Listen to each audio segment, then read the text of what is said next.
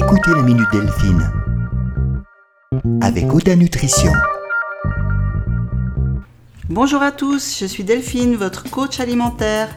Dans ce podcast, nous allons explorer ensemble les mystères de la nutrition et je vais partager avec vous mes connaissances afin de vous faciliter le quotidien. Aujourd'hui, nous allons parler du cholestérol. Celui dont on parle le plus souvent et que l'on n'aime pas, c'est le mauvais cholestérol. Mais heureusement, il existe aussi un bon cholestérol, le HDL. Il récupère le cholestérol en excès et le ramène au foie où il sera transformé avant d'être éliminé.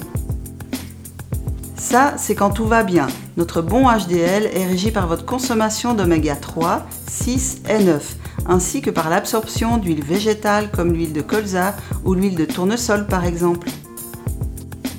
Je reviens malgré tout une petite seconde sur l'importance des oméga 3 dont les principes actifs sont le DHA et l'EPA. Le DHA contribue au bon fonctionnement du cerveau et au maintien de la vision.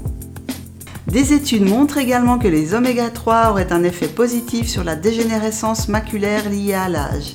Le couple DHA-EPA contribue quant à lui à une fonction cardiaque normale. Vous trouverez également sur le marché des gélules contenant un taux élevé en DHA que je conseille volontiers à mes clientes lors d'une baisse de morale sévère.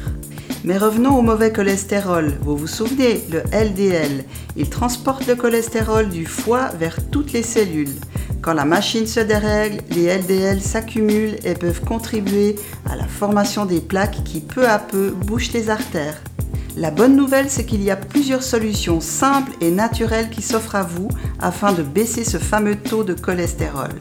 Commencez par favoriser la consommation de viande maigre et de poisson. Le poisson gras comme le saumon par exemple sera à consommer une fois par semaine. Il vous faudra aussi également diminuer l'alcool, le fromage et les charcuteries. Mais tout ça, vous le savez sans doute déjà. Moi, j'ai des petites astuces. Si vous voulez aller plus loin et que vous aimez les recettes de grand-mère, moi j'adore ça, j'en teste très très souvent.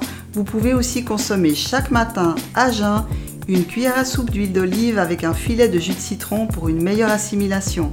Et pour les plus courageux, vous pouvez également avaler à jeun une gousse d'ail sans la mâcher. Pensez quand même à mâcher un peu de persil après ça pour garder une haleine fraîche.